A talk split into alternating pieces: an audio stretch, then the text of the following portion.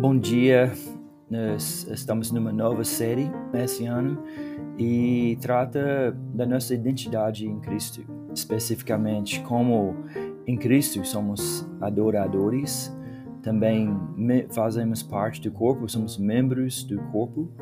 E também temos um novo papel de embaixador do reino.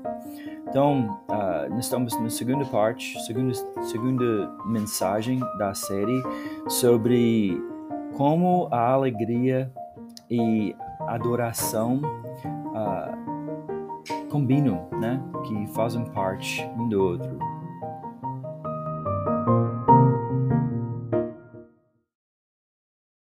Semana passada eu fiz um pequeno desafio, né, para vocês Alguns me mandaram um feedback, foi muito legal ouvir a, a alegria acontecendo né, em contato com a palavra. E eu separei uma sequência de versículos dos salmos que nós lemos durante a semana. Tá? Eu separei um versículo ou dois principais de cada salmo e eu coloquei eles em sequência. Eu achei que ficou bem legal. Eu quero ler isso antes de iniciar a nossa mensagem hoje. Quem leu vai se lembrar. Começando no 34. Provem e vejam que o Senhor é bom. Bem-aventurado é quem nele se refugia. E a minha língua celebrará a tua justiça e o teu louvor todo dia, pois em ti está a fonte da vida. Na tua luz vemos a luz. Confie no Senhor e faça o bem. Habite na terra e alimente-se da verdade. Na tua presença, Senhor, estão os meus desejos todos, é a minha ansiedade, não te é oculta. Ouve, Senhor, a minha oração, escuta-me quando grito por socorro, não fiques insensível às minhas lágrimas, porque sou forasteiro diante de ti, peregrino como todos os meus pais o foram. Esperei com paciência pelo Senhor. Ele se inclinou para mim e me ouviu quando clamei por socorro. Tirou-me de um poço de perdição, de um atoleiro de lama, colocou os meus pés sobre uma rocha e firmou os meus passos. E me pôs nos lábios um cântico novo, um hino de louvor ao nosso Deus. Muitos verão essas coisas, temerão e confiarão no Senhor. Alegria na adoração. Esse é o tema da nossa mensagem hoje. E o texto que eu separei, para a gente começar, é o Salmo 100. Muito relacionado até com, com o que cantamos hoje, as músicas foram escolhidas quase que com inspiração do Espírito Santo. Salmo 100 diz assim: Celebrai com júbilo ao Senhor todas as terras. Servi ao Senhor com alegria, apresentai-vos diante dele com cântico. Sabei que o Senhor é Deus, foi Ele quem nos fez, e dele somos. Somos o seu povo e rebanho do seu pastoreio.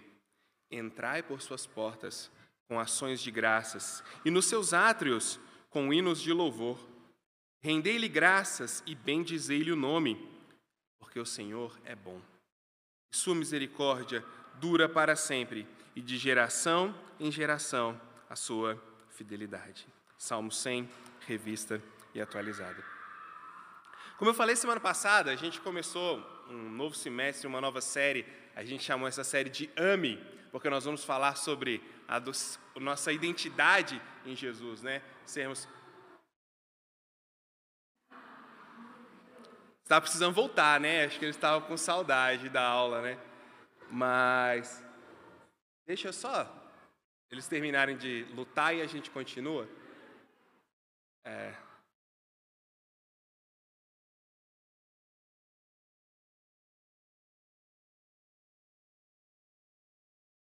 Então, nós começamos semana passada o que nós chamamos de série AME, porque nós pegamos do, da nossa estratégia de reação um traço muito forte da identidade, que a gente viu, na verdade, que era uma definição em Jesus do que somos nós separamos três palavras que foram um adorador, um membro e um embaixador.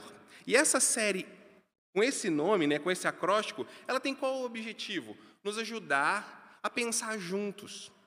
Como que eu sou um adorador, um embaixador, um membro na prática? Porque a gente teoriza muito as coisas, sabe? Você já percebeu que a gente tem uma tendência de falar assim: eu vou na igreja, para quê? Para aprender do Senhor. Já reparou? Que a gente coloca a parte cognitiva tão grande, tão grande, tão grande, que a gente aprende, aprende, aprende, aprende no domingo, mas durante a semana a gente vive um vácuo desse aprendizado e aquilo não se torna prático. Então, nesse semestre, a gente quer ser prático. Como ser um adorador? Como ser um membro? Como ser um embaixador de Cristo? Como enfatizar essas áreas da nossa identidade? Semana passada falamos sobre a busca da alegria. Como um adorador que somos, devemos buscar alegria. E a gente aprendeu que essa busca de alegria, essa felicidade em uma relação com Deus, ela só pode acontecer mediante um relacionamento. É impossível experimentar alegria em Deus se não me relaciono com Deus. E nós vimos que a maneira para isso acontecer nada mais é do que escritura, oração, comunidade. Sem esses três elementos básicos, mas que a gente viu também que são atacados o tempo todo, essa alegria parece que ela não brota. E aí fica aquele. Sabe aquela sensação de que você está com a alma empanzinada? Já sentiu isso? Você tá, tem alguma coisa errada no seu, seu espírito. Tem alguma coisa errada com você, você não sabe o que é. A gente tenta num lugar, tenta em outro, tenta fazer isso, fazer aquilo, a gente vai, fica procurando um monte de coisa, mas nada supre. Pois é, é a falta de Deus, é a falta da alegria em Deus. E hoje, quero falar um pouquinho para você sobre alegria na adoração. O que seria isso? Como é que funciona essa coisa de estar alegre enquanto a gente adora a Deus? Eu separei duas teses principais para desenvolver aqui com vocês. A primeira delas é: a adoração verdadeira, ela flui da alegria que experimentamos em Deus ser quem Ele é e agir da forma como Ele age no mundo. Vou repetir. A adoração verdadeira flui, flui, é movimento da alegria que experimentamos em Deus ser quem Ele é e agir do jeito que Ele age no mundo. Segunda tese, alegria na adoração é muito mais do que um sentimento efusivo durante as músicas do louvor.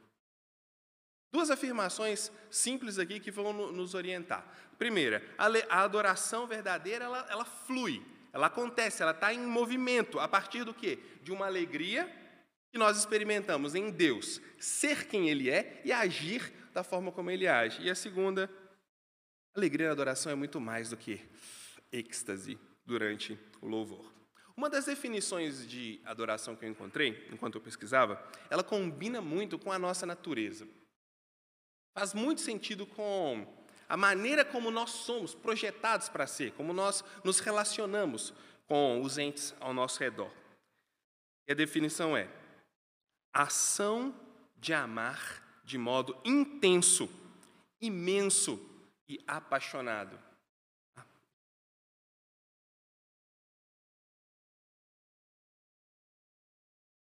Ação de amar de modo intenso, imenso e apaixonado. Isso combina conosco por quê? Porque revela a tendência que nós temos de sempre estar procurando demonstrar grande apreço por alguma coisa.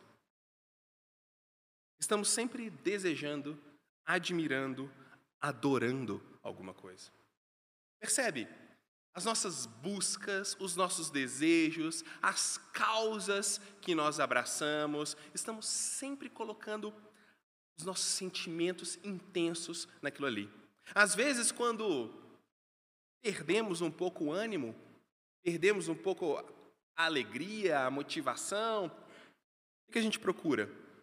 Uma causa para defender, alguma coisa para batalhar por, alguma coisa para me dedicar, alguma coisa para me entregar, alguma coisa para adorar. Agostinho, eu falei dele na semana passada, foi um dos pais da igreja, um dos filósofos cristãos bem conhecidos. Ele sabia dessa tendência, dessa força assim severa de inclinação por, adora, por adoração que nós temos, tanto que ele lamentava de um jeito tão profundo o fato dele ter entregue a sua força de adoração para prazeres tão temporários. Não sei se você sabe, mas ele tinha uma grande luta com luxúria. Tinha uma grande luta com carnalidade. E ele lamenta profundamente o fato de que essa força de adoração, esse vazio que ele sentia dentro dele, essa angústia da alma que ele sentia, ele colocou isso em desejos tão superficiais. E ele vai dizer: Inquieto está o nosso coração, enquanto não repousa em ti. Inquieto porque ele está procurando em um monte de lugares. Ele está desesperado, procurando alguma coisa que tampa aquele buraco. Mas enquanto ele não repousa em Deus, ele não sossega. Como seres adoradores, a gente tem uma tendência de adorar aquilo que nos causa deslumbramento. Uau! Que maravilhoso, que incrível! Coisa esplêndida, que nos deixa perplexos. Adorar aquilo que nos causa temor, talvez é desconhecido, maior do que nós, perigoso, complicado. Adoramos também aquilo que nos dá prazer, satisfação, nos faz sentir bem. Para a gente perceber essa busca constante por adoração, para a gente perceber que isso é real, eu não quero que ninguém se sinta culpado, não é nada disso, eu quero apenas que você seja sincero, mas é só parar um pouquinho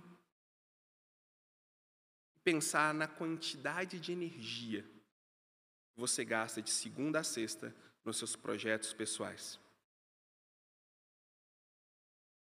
Você está criticando meus projetos pessoais? Não, não estou criticando. Eu só quero que você olhe para a quantidade de energia que você gasta e que eu gasto, aquilo que nos apetece aquilo que nos faz bem, com aquilo que realiza nossos sonhos, com aquilo que melhora a nossa vida, com aquilo que nos faz sentir pessoas mais especiais, seja lá o que for, a quantidade de energia que nós gastamos com aquilo que nos apraz é gigantesca.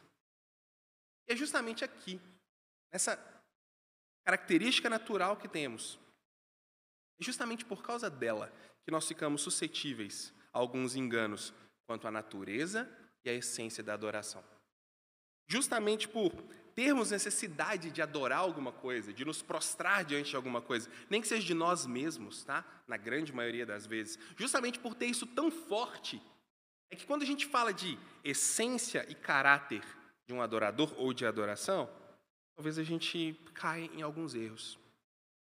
Para evitar esses enganos e a gente compreender um pouco melhor o que isso significa, eu vou responder duas perguntas para você. Primeira delas, de onde vem a adoração? O que é a alegria na adoração? De onde vem a adoração e o que é a alegria na adoração? É são as duas perguntas que eu vou responder. E se você for esperto, você já percebeu que a resposta são as duas teses iniciais que eu falei para você. Né? Mas vamos lá. Respondendo então a primeira pergunta: de onde vem a adoração? Se você observar no Salmo 100,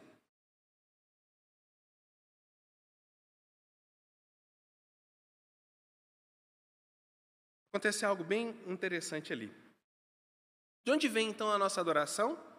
A nossa adoração vem, flui da alegria que experimentamos em Deus, ser quem Ele é e agir da forma como Ele age no mundo. O Salmo 100, eu peguei o início e o final do Salmo e coloquei juntos. Olha só como é que ficou. Celebrai com júbilo ao Senhor todas as terras. Servi ao Senhor com alegria. Apresentai-vos diante dele com cântico. Entrai por suas portas com ações de graças, e nos seus átrios com hinos de louvor. Rendei-lhe graças, bendizei-lhe o nome. Se você observar, tem vários imperativos de adoração aqui. Celebrai, servi, entrai, cantai, rendei-lhe graças. São imperativos de adoração, mas de adoração comunitária. Porque ele fala: entrar nos, nos teus átrios, entrar na tua presença. Ele está fazendo uma menção aqui ao templo, entrar diante de Deus, entrar nas portas do templo, entrar nas, nas outras salas, nas outras câmaras do templo. Uma adoração comunitária. A gente tem vários imperativos para uma adoração comunitária. Venham, celebrem, celebrem com, com júbilo, não é qualquer alegria. Sabe, é, tá muito em, em Agora o pessoal está assistindo o filme do Homem-Aranha, né? Não é a alegria do Tobey Maguire. Vocês já viram a alegria dele? É o ator que fez o, o, o primeiro Homem-Aranha lá de 2000. Não é essa alegria. Também não é aquela alegria do, sabe, aquele sorriso amarelo. Certa vez eu fui numa igreja, lá no Espírito Santo, e assim, a gente entrou, a igreja estava bem cheia, e tá lá todo mundo cantando e tudo mais, de repente o cara do louvor falou assim: Agora é a hora do sorriso vermelho. Gente, o que, que, é isso? Uma igreja comunista? O que está acontecendo aqui, né? Sorriso vermelho, como assim? Mas o que, que era, gente? Era você olhar para a pessoa que estava do seu lado e você não ia dar um sorriso amarelo, sabe? Aquele sorriso amarelo. Você ia dar um sorriso vermelho de amor. Não adiantou nada mudar o nome. Era amarelo do mesmo jeito. Não é isso. Ele está falando de júbilo. Ele está falando de uma alegria que vem das entranhas, sabe? Ele está falando de uma alegria que vem de dentro, uma alegria que você não consegue segurar. Sabia que no Antigo Testamento, quando ele fala de coisas que vêm do coração, coisas que, que fluem de dentro do nosso ser, a palavra é intestino. E quando ele fala de intestino e coisas fluindo de dentro do seu ser, ele está falando de, como se fosse uma dor de barriga que você não tem como segurar, que você vai sim colocar aquilo para fora. Esse tipo de júbilo você não consegue segurar para você. Você não consegue manter em você. É algo que de dentro para fora, algo que mexe com as suas entranhas, que te incomoda, que enquanto não não é manifesto, não sossega. Não é uma alegriazinha qualquer. Ele fala: é isso que nós experimentamos na presença de Deus. Ou, seria muito, muito gospel se eu parasse agora e dissesse assim: então agora a gente tem que adorar a Deus, gente. Seria, seria assim, clássico se eu falasse: tá vendo? Deus mandou adorá-lo. Deus é grande, Deus é poderoso, vamos adorá-lo, vamos levantar e a gente começa a dar uns pulinhos, alguma coisa. Seria clássico. Mas ele não faz isso no salmo. Porque essa adoração, ela vem como resultado de alguma coisa. Não acontece do nada, es nihilo. Ela vem de algo, ela tem uma origem. Se você continuar no versículo 3 do Salmo 100, fala assim: Sabei que o Senhor é Deus. Ou oh, essa expressão faz toda a diferença, porque poderia ser traduzida da seguinte forma: lembrando que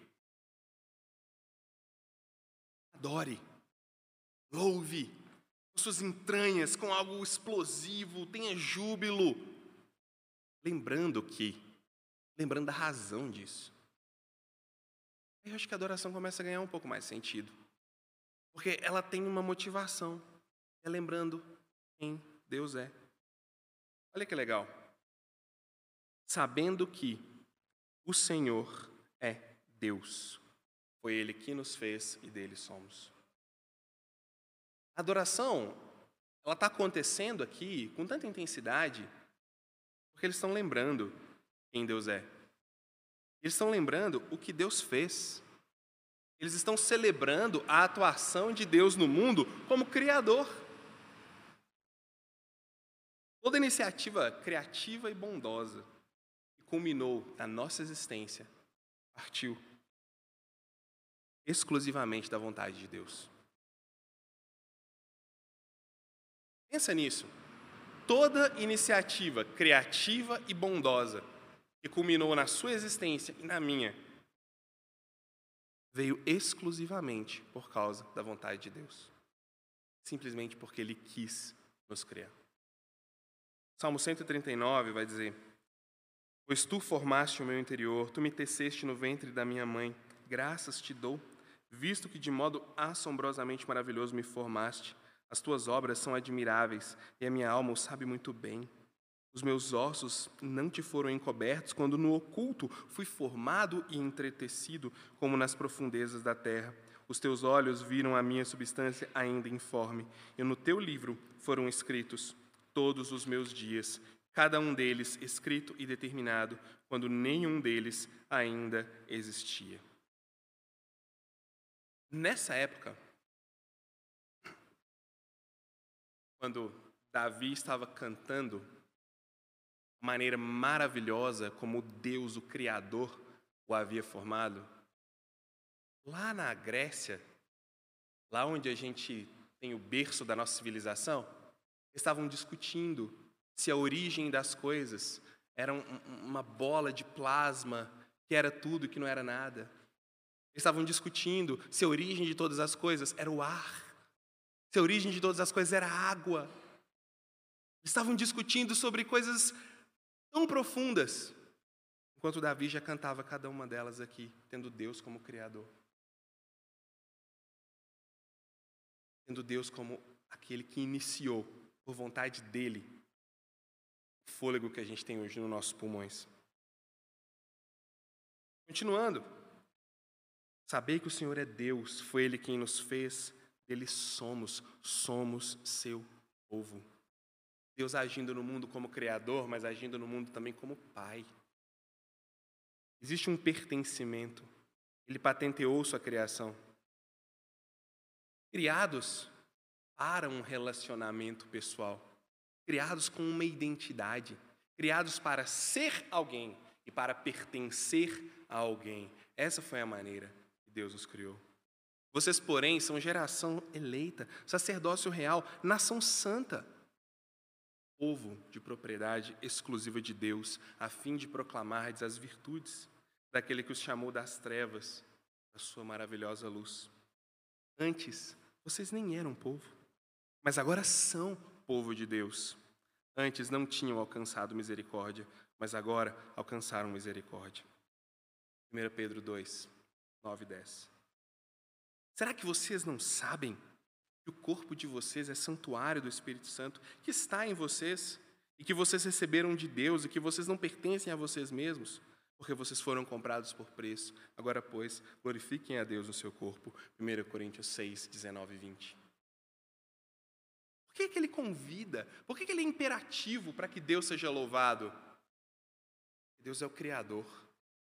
Ele quis fazer todas as coisas e assim o fez. Porque não bastando somente fazer todas as coisas, ele cria seres com identidade, com pertencimento, para se relacionar com ele. Mas não somente isso.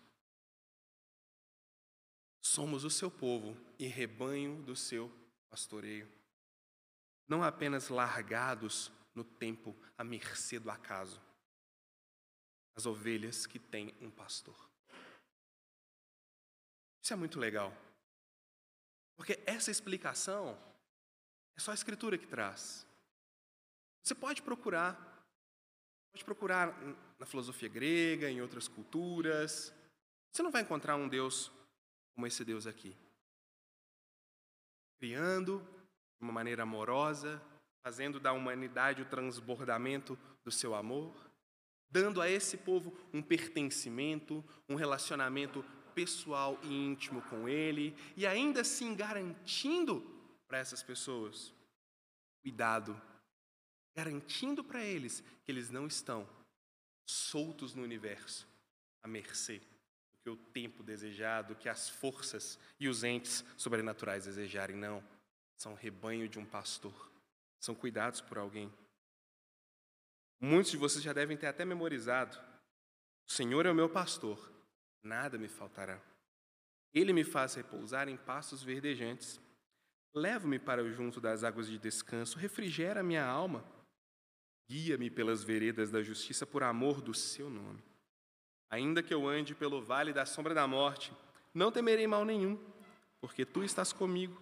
O teu bordão e o teu cajado me consolam. Preparas-me uma mesa na presença dos meus adversários. Unges a minha cabeça com óleo, o meu cálice transborda, bondade e misericórdia certamente me seguirão todos os dias da minha vida, e habitarei na casa do Senhor para todo sempre. Por que eles estão louvando a Deus com tanta intensidade? porque Ele é o Criador. Ele é Pai, Ele é pastor. Mas eles também estão louvando a Deus com toda a intensidade algumas outras características dele. Antes, como ação no mundo, e agora, por quem ele é, essência. Porque o Senhor é bom. Dizer que pertence a alguém, ser considerado, presta atenção nisso, como rebanho de alguém, pode parecer algo estranho aos ouvidos de hoje em dia, não é? Ah, eu sou do rebanho gado. Primeira coisa que eu vou falar com você. Né? É estranho. Mas a estranheza se dissipa completamente. Quando nesse salmo a gente é lembrado, nós somos sim um rebanho de um pastor, mas de um pastor bom. Ele é bom. Fiquei lembrando a Lúcia do Aslan em Crônicas de Nárnia. Ela tem uma fascinação por ele, muito, muito pitoresca. E aí, ela tem uma hora que ele, quando ele vai embora, né, e ela fica com muita vontade que ele fique. Ela está toda triste e tudo mais. E aí eles falam para ela assim: Olha, ele é bom, mas ele não é domesticado. Olha que equilíbrio perfeito de bondade e de poder que a gente tem no Deus que nos criou para a glória dele. Para um pouquinho e pensa. Nós poderíamos ter sido criados por um Deus tirano, extremamente poderoso, dono do céu e da terra, mas mal, cruel. Só pensa nele mesmo. Já contei para vocês a história de Zeus, por exemplo, né? Lá em Creta. De outra forma, nós poderíamos pertencer a alguém extremamente bom, extremamente gentil, generoso, mas um fraco, qualquer, que não tem poder nenhum, que não tem autoridade nenhuma. Mas nós somos criados por um Pai que nos pastoreia com toda a autoridade. Ele não é domesticado, mas com toda bondade. Que confiança nós podemos ter de dizer: eu pertenço a esse Deus. Lembra de Jesus? Aquele jovem no livro de Marcos que nós estudamos? Por que você está me chamando de bom? Bom só tem um que é Deus. Bondade plena está em Deus. E eles estão nos convidando a louvar. Ele é bom. Nós pertencemos a Ele. Jeremias fala algo legal. Eu é que sei que pensamentos eu tenho a respeito de vocês, diz o Senhor. São pensamentos de paz e não de mal, para dar-lhes um futuro e uma esperança. Então vocês me invocarão, se aproximarão de mim em oração e eu os ouvirei. Vocês me buscarão e me acharão quando me buscarem de todo o coração. Serei achado por vocês, diz o Senhor, e farei com que mude a sorte de vocês. Eu os congregarei de todas as nações e de todos os lugares para onde os dispersei, diz o Senhor, e trarei vocês de volta ao lugar de onde os mandei para o exílio. Ele é bom. Não bastasse ele ser bom, o salmo continua. E a sua misericórdia dura para sempre. Sabe o que é misericórdia? Misericórdia é não dar para alguém o que ele merece. É não dar a alguém o que ele merece. Dar o que ele não merece. Ele é sempre misericordioso. Como assim?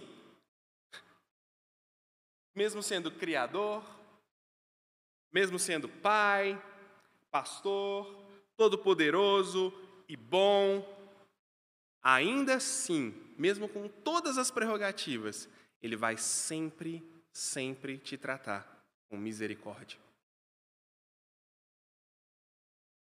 Se ele é sempre bom, sempre misericordioso, diante do nosso mal, sabe o que ele vai nos dar? A bondade dele. E Deus faz isso. Você não faz isso com você mesmo. Eu não faço isso comigo mesmo. Mas Deus faz isso conosco.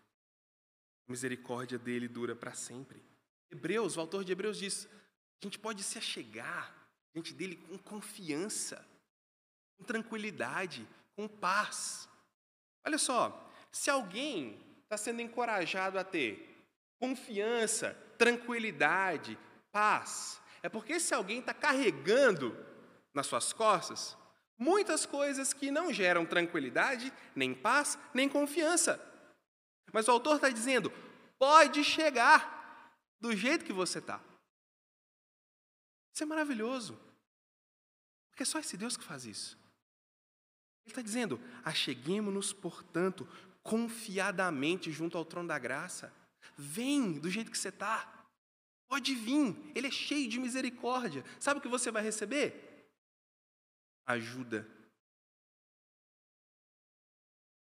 e graça oportunos para aquilo que você vive. Por isso que ele está nos convidando a louvar a Deus. Ah, me fala um Deus, outro Deus que é assim.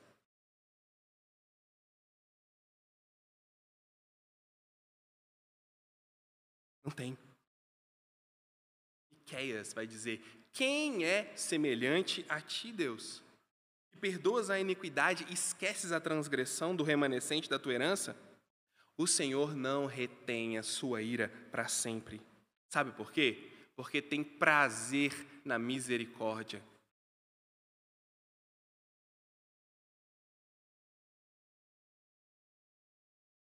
está dizendo: conceber o tamanho da misericórdia de Deus nos faz cair diante dele em louvor. Quer que eu deixe isso um pouco mais profundo? Seguinte.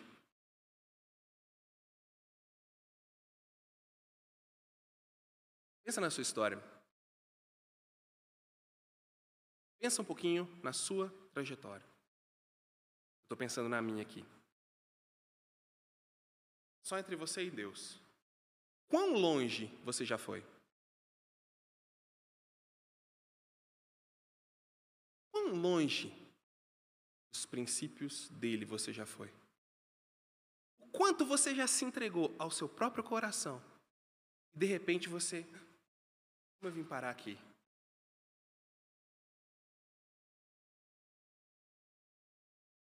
Não quero ser moralista, mas para aguçar nossa mente. Sabe? Aquele pensamento impuro, aquele negócio duvidoso, aquela palavra chula, aquela relação desgastante, aquela traição. Quão longe nós já fomos ah, mas por que a misericórdia de Deus é razão para eu louvar? Você está aqui. Lamentações vai dizer: se existe uma razão para não sermos eu e você consumidos, é porque as misericórdias do Senhor se renovam todo dia de manhã. Se tem uma razão que pensar nas misericórdias dele nos fazem cair em louvor, é que quem pensa nessas coisas somos nós. E para efeito didático, porque nem Deus pensa nisso que você pensou hoje. Nem Deus pensa nisso mais. Ele já jogou longe. Sabe por quê? Porque o prazer dele é transformar tudo isso em nada. Por isso a gente está aqui. Isso é maravilhoso. Isso é maravilhoso. Nós chegamos na presença dele e nós não ouvimos assim, é, mas ontem nós nos ajoelhamos para orar, nós clamamos, Deus me ajuda.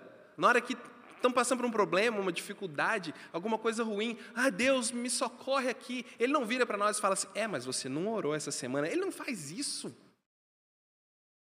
Porque Ele ama dar misericórdia. Porque Ele ama ser bom.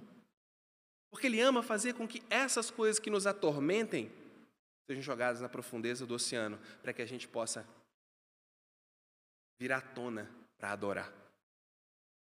Isso é maravilhoso. Isso é maravilhoso. Enquanto a gente cantava, estava ali pensando né, na mensagem e falando com Deus. E eu pensei, falei com Deus, Deus, por que eu? Por que nós? Uau! Milagre! O Senhor usar gente como eu. Que milagre! O Senhor falar através de um cara igual eu. Tenho que te louvar mesmo, porque é muita misericórdia. E é um milagre você estar sentado aqui hoje, gente. É por causa da misericórdia dele que nós não fomos consumidos. Agora eu te pergunto: quando a gente pensa nisso, você sente, você sente algo em você? Pode ser gratidão, pode ser uma dúvida, pode ser vontade de, de falar alguma coisa que você, você não sabe o que é, pode ser vontade de, de falar com Deus, pode ser vontade de levantar sua mão, alguma coisa o Espírito provoca em nós quando nós somos confrontados com uma misericórdia tão grande. Sabe o que é isso? Isso é a alegria da adoração brotando no nosso coração. Isso é Deus nos despertando para momentos de alegria na presença dEle. Mas alegria com o motivo correto. Isso é, isso é fantástico, porque isso não é sentimentalismo. Isso é fantástico, porque isso não é sobre nós, isso é sobre Ele, apesar de nós. Eu gostei tanto desse texto, eu vou ler de novo. Quem é semelhante a ti, ó Deus? Quem é? Perdoas a iniquidade e esquece da transgressão. O Senhor não retém sua ira para sempre, porque tem prazer na misericórdia.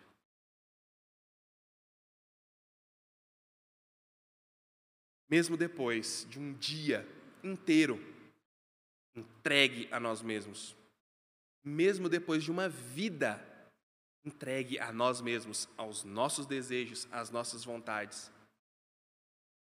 Quando nos prostramos diante de Deus, a única coisa que Ele tem para nós é mais misericórdia, é mais oportunidade, é mais uma chance. Acho que o desafio, desafio, é não adorar um Deus assim. Por isso que eu estou falando que a adoração verdadeira, ela flui de uma alegria na experiência de quem Deus é e do que Ele faz.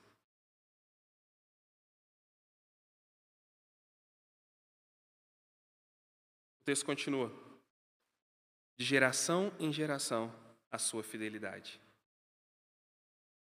Eis a rocha, suas obras são perfeitas, porque todos os seus caminhos são juízos. Deus é fidelidade, e nele não há injustiça. É justo e reto. Deuteronômio 32, 4. Sabe quem é a prova viva, literalmente viva, de que Deus é, de geração em geração, fiel? Só você ir lá em Gênesis capítulo 3, versículo 15. Depois você lê os evangelhos. Lá em Gênesis 3,15, a gente tem o que é chamado de princípio do Evangelho. A promessa de que alguém viria para destruir o que a serpente fez. E hoje, como a gente já viu a história toda, a gente sabe que é Jesus Cristo. E olha só, quantas gerações se passaram desde Adão até Cristo? Cristo veio. Chegou. Mesmo lá atrás, tudo desmoronando. Mesmo lá atrás, o relacionamento do ser humano com Deus se desfacelando. Deus disse: Vou resolver isso. A obra dessa, da serpente vai ser destruída. Vários homens vieram. Genealogia, né, a linhagem de Jesus teve por um fio, várias vezes. Por um fio, gente. ponto de as pessoas mais inusitadas o ajudarem. Rainhas, prostitutas, profetas. Mas de geração em geração, ele preservou a semente até que ela veio. Foi Cristo. Um Deus que fez isso, esse Deus que fez isso é o mesmo Deus que diz: Nunca vou jogar nada na sua cara. Vou falar lá em Tiago. O mesmo Deus que foi fiel de geração em geração é o Deus que está dizendo: olha só, se alguém pecar, vocês têm advogado junto ao Pai, Jesus Cristo justo. O mesmo Deus que manteve essa semente viva é o Deus que diz: se confessar os seus pecados, eu vos purificarei de toda injustiça. É, é sobre esse nível de fidelidade que nós estamos falando. É um nível atemporal de fidelidade muito mais profundo. As misericórdias do Senhor, como eu disse, são a causa de não sermos consumidos, porque elas não têm fim.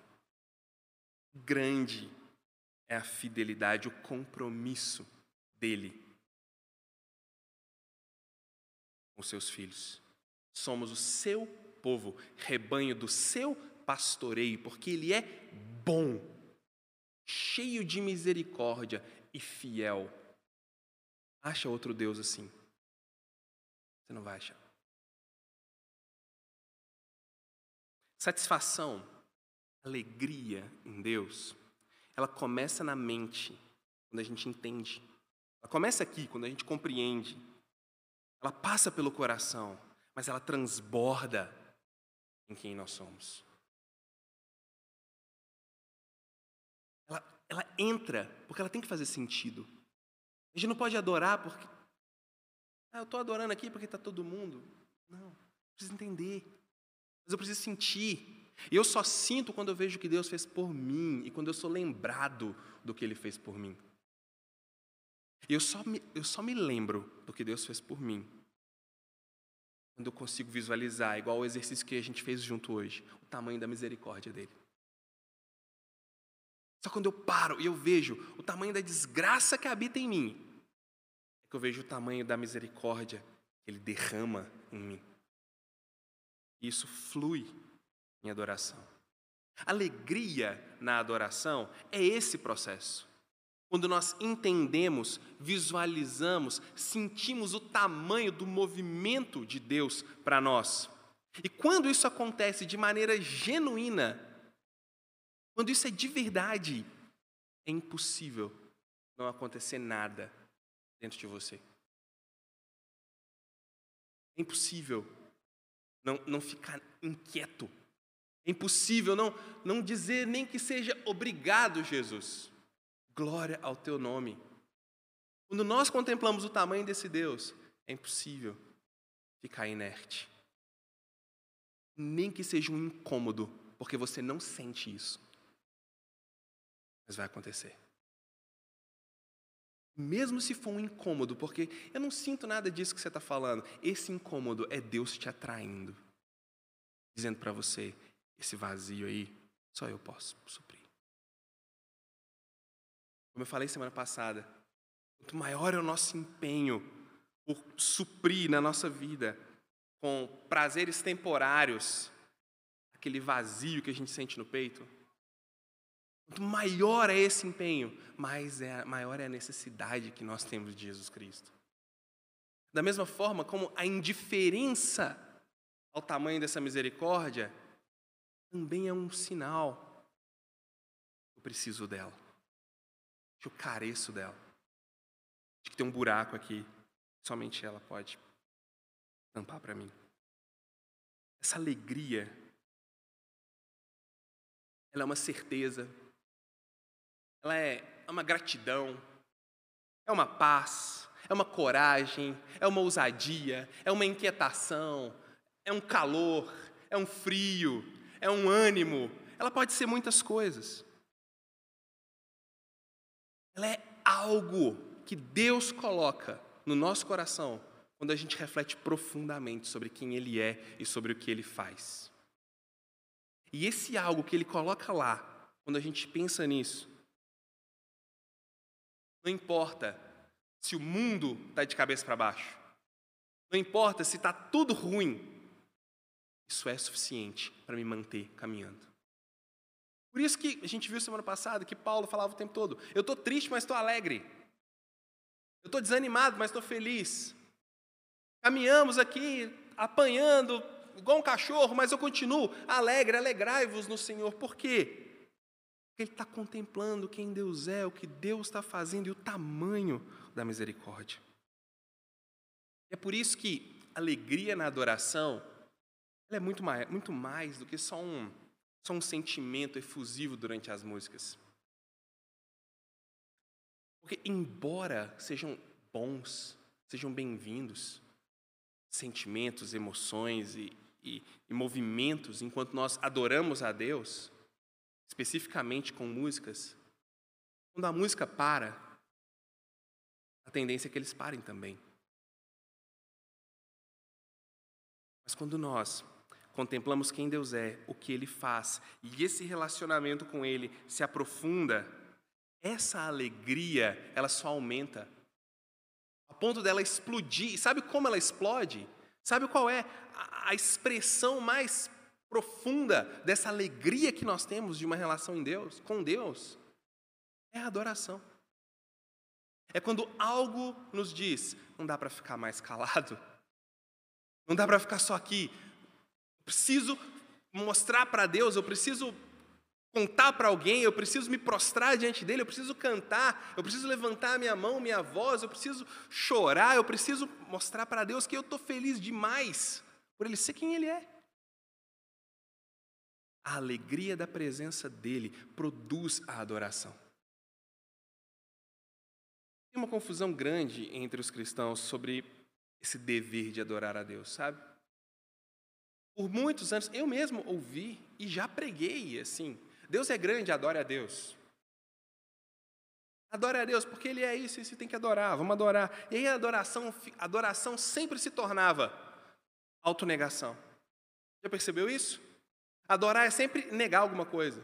Eu vou adorar a Deus, eu tenho que negar a minha felicidade. O que você está fazendo? Adorando. E aquilo vai ficando pesado, vai ficando difícil. Olha só o que o C.S. Lewis disse. O fato mais óbvio sobre o louvor, porém, seja de Deus ou seja de qualquer outra coisa, estranhamente me escapara. Ele está contando o processo dele para entender essa dinâmica sobre a adoração e sobre a alegria. Ele não percebeu como funcionava. Ele diz o seguinte: Eu considerava o louvor um tipo de elogio, de aprovação, de honra, o que normalmente a gente pensa também. O que é adoração? Oh, Deus, muito Deus. Você está ali pensando, né, no almoço, mas está falando que ama a Deus. A gente tá, acho que é simplesmente quando a gente faz um elogio muito bonito, usa palavras muito bonitas na oração. Já viu? Vai orar, oh, glorioso Pai das alturas. A gente acha que é só isso. E ele pensava isso também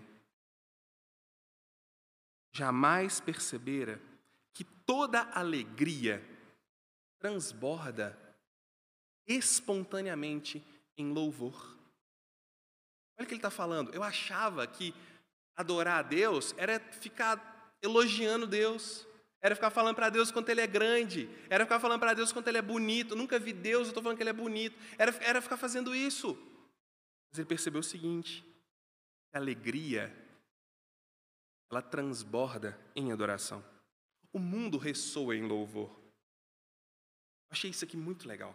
Apaixonados louvam suas amadas. É ou não é?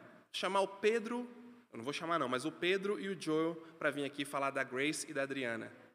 Hum, vai ser mais melado do que maçã do amor, não vai ser? Por quê? Porque os apaixonados louvam suas namoradas. É natural, ele está tão alegre com ela que ele vai louvar, vai falar bem dela. Leitores louvam seus poetas favoritos. Os caminhantes louvam a paisagem, jogadores o seu jogo. Se eu me deleito ou tenho alegria em alguma coisa, eu louvo. Nós louvamos o que amamos. Ele continua: Minha dificuldade maior e mais geral com o louvor a Deus dependia do absurdo de querer negar, no que tange ao valor supremo, o que gostamos de fazer. sentir prazer em adorar, o que na verdade não conseguimos deixar de fazer de forma nenhuma. Olha que ele diz: a minha dificuldade é que eu achava que para adorar eu tinha que negar exatamente a minha vontade de sentir bem adorando. Isso é impossível, porque se eu me sinto bem, é aí que eu adoro. Se eu estou alegre, é aí que isso transborda em adoração a Deus. Creio que gostamos de louvar o que nos alegra, porque o louvor não apenas expressa, mas completa a alegria. Ele é a consumação pretendida. O louvor completa a alegria que estamos sentindo. É como se louvor é a parte que a gente revela. Louvor é a parte onde a gente expressa. Alegria é o que a gente sente. Louvor é o que a gente expressa. Alegria é a eletricidade. O louvor é a luminosidade da lâmpada. Alegria em Deus é combustível para adoração. Oh, percebe? Você está percebendo que isso aqui está tirando das suas costas a responsabilidade de ficar mostrando para Deus o quanto Ele é grande? Está percebendo isso? Isso está tirando das nossas costas a responsabilidade de ficar aqui, ó oh, Deus, eu estou me negando porque o Senhor é grande, mas não está sentindo nada. Está dizendo, oh, tem um Deus grande, maravilhoso, que é impossível não se posicionar diante dele. É impossível não sentir alegria diante dele. É impossível não explodir em louvor diante desse Deus. Porque você é muito bom? Não, porque ele é muito bom. E aí, adoração é mais do que a gente chegar aqui e apresentar uma música para Deus. E aí não é sobre se eu cantei bem, se eu cantei mal, se o violão estava afinado ou desafinado.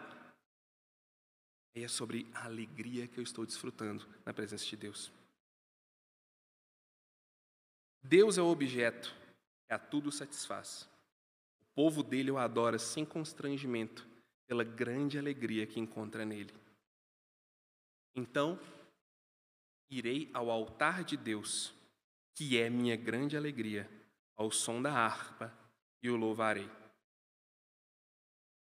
Ó, provai e vede, que o Senhor é bom. A verdadeira adoração flui da alegria que experimentamos em Deus, ser quem Ele é e agir da forma como Ele age no mundo. A alegria na adoração é muito mais do que um sentimento efusivo durante as músicas. A alegria na adoração é o combustível que nos faz cair diante de Deus em louvor e adoração, por quem Ele é, pelo que Ele faz e pelo tamanho da misericórdia dele. A gente lembrou junto hoje. Deus te abençoe, Deus me abençoe. Ele nos dê graça para a gente experimentar essa alegria.